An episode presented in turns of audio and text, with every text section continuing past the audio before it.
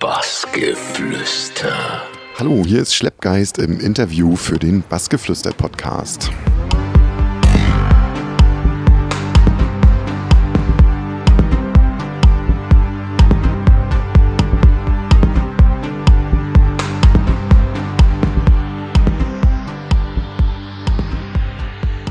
Willkommen beim Bassgeflüster Schleppgeist. Hallo. Hallöchen.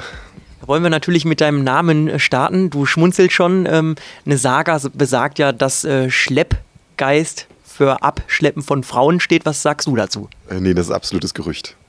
Ja, also das möchte ich auch nicht näher ausführen. Äh, Schleppi ist halt einfach mein Spitzname und äh, Geist ist mein Nachname und dann hat sich's auch schon damit.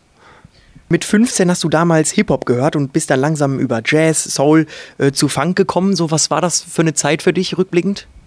Ähm, das war halt so eine Zeit, da bin ich ganz viel auf Hip-Hop-Jams gegangen und habe dann auch so angefangen, so Hip-Hop-Instrumentals zu bauen, also Downbeat-Sachen halt. Und äh, ja, so habe ich mit Musikmachen angefangen und das war eigentlich somit die prägendste Zeit für mich, auf jeden Fall, ja. Du hast es äh, gerade schon vorweggenommen. Drum and Bass und Breakbeats haben dich dann irgendwie fasziniert auf einmal. Warum? Äh, was hat dich denn daran so begeistert? Äh, es war halt neu in dem Moment. Ne? Also mich hat der Hip-Hop dann irgendwann ein bisschen gelangweilt und dann gab es da diese schnelle, gebrochene Variante, sage ich einfach mal. Und Drum Bass, das war auf jeden Fall für mich die äh, Entdeckung schlechthin damals. Ne? Hab dann auch so ganz äh, dilettantisch selbst versucht, so Drum and Bass Tracks zu machen mit den mir damals gegebenen Möglichkeiten. Ja, die haben auf jeden Fall, also sind nie, haben nie das Tageslicht erblickt und liegen noch als Dateileichen irgendwo auf dem alten 486er, glaube ich. Ja, das wäre auch die nächste Frage gewesen. So, hast du dir die irgendwann mal in der letzten Zeit mal wieder angehört und was, was denkst du dir dann so? Ich höre mir tatsächlich äh, ältere Sachen ab und zu nochmal an und bin dann erstaunt, wie, was für coole Ideen teilweise damals da drin steckten, aber umsetzungstechnisch war das natürlich alles unter aller Sau. Wie hast du das denn so gemacht dann damals? Ähm, das war eigentlich was so nur so rechnerbasiert und mit so einem ganz alten Emu-Sampler. Ich weiß nicht, ob einer noch Hardware-Sampler kennt. Ähm, ja, da konnte man dann so anderthalb Sekunden Samplezeit und da musste man alle Sounds reinpacken, die man irgendwie hat und äh, versuchen daraus was zu bauen. Aber es war halt irgendwie auch cool, diese Einschränkung. Ne? Aber wie gesagt, äh, die Tracks waren alle nicht hörbar. Dafür die jetzigen ja. Das äh, gleicht sich ja dann aus. Äh, 2007 bist du nach Berlin gezogen zum Tontechnikstudium. War das, würdest du sagen, so der, der wichtige Schritt in deiner Karriere, dass du äh, das gemacht hast?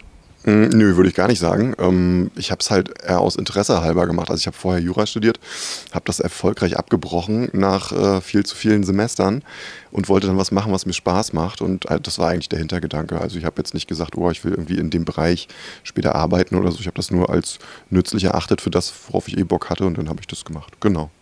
Und dann hast du dich aber äh, auch relativ schnell mehr so Richtung elektronische Musik entwickelt. So, was war da so dein Berührungspunkt, warum dir das dann besser gefallen hat als damals so Funk und äh, auch Breakbeat und sowas?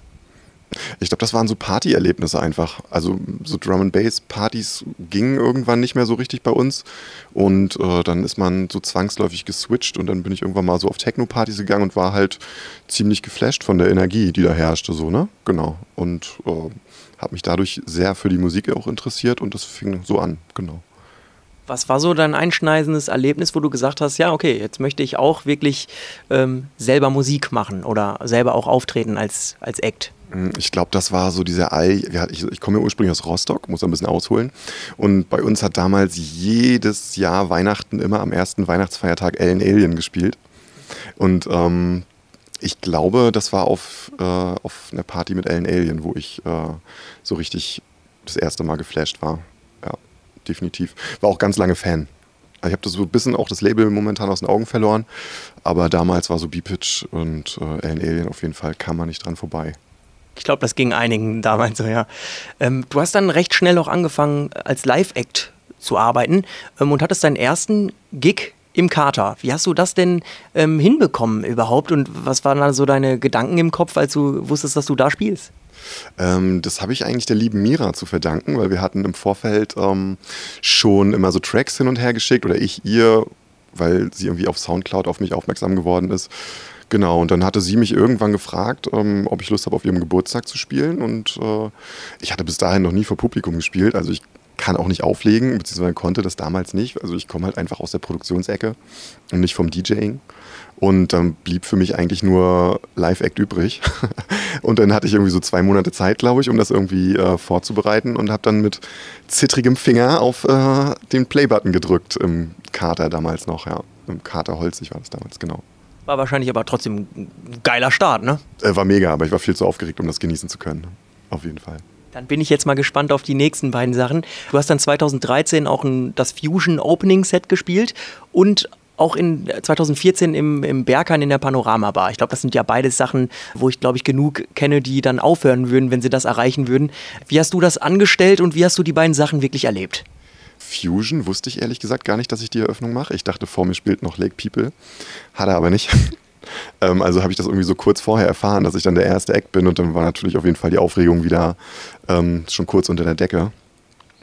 Aber ja, wie gesagt, auch da war es. Ich habe nicht mal mehr eine Zigarette angekriegt, habe nur die Leute gesehen, habe gedacht, ach du Scheiße, was wird das hier? Und nee, es war aber super. Ja.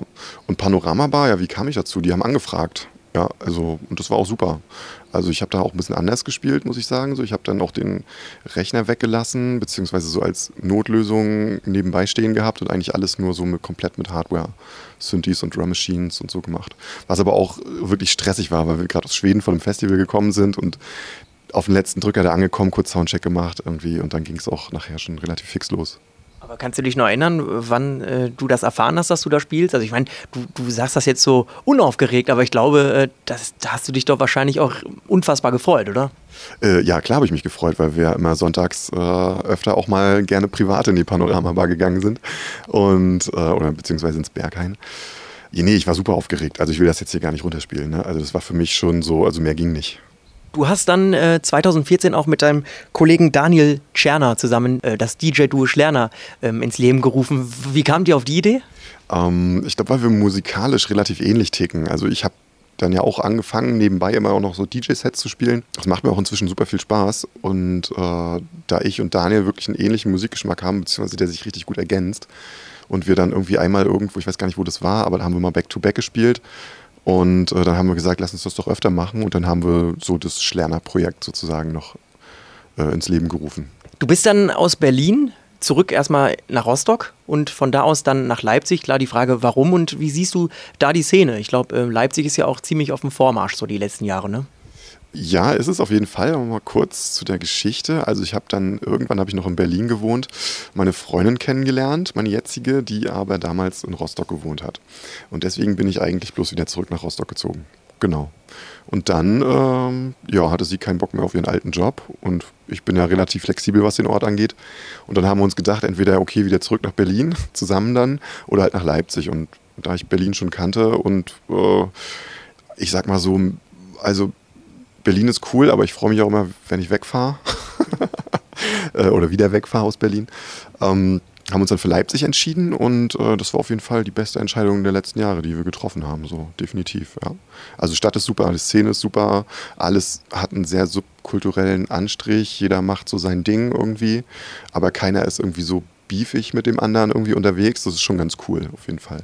Das fetzt. Also sehr, sehr vitale Szene so ja, alles andere als beefig bist du auch mit Jan Oberländer unterwegs. Er hat uns im Interview erzählt, dass du auch wirklich so ein kleines prägendes Ereignis für ihn warst, weil er von dir auch damals ganz früh eine Platte in der Hand hatte und auch begeistert war. Und dann kam es dazu, dass ihr zwei euch dann irgendwie kennengelernt habt. Und er hat bei uns gesagt, es war lieber auf den ersten Blick. Leider ist er weggezogen. Das heißt, er trinkt bei mir nicht mehr den Kaffee aus. Das vermisse ich sehr. Was ist das für eine Verbindung zu Jan und wie habt ihr euch eigentlich kennengelernt? Jan habe ich, glaube ich, das erste Mal auf einer ganz kleinen, äh, ich weiß gar nicht, ob es eine illegale Party war, auf jeden Fall ist auch egal, pst, ne? Also war halt eine Party äh, in Rostock in so einem ganz, ganz kleinen ähm, Laden.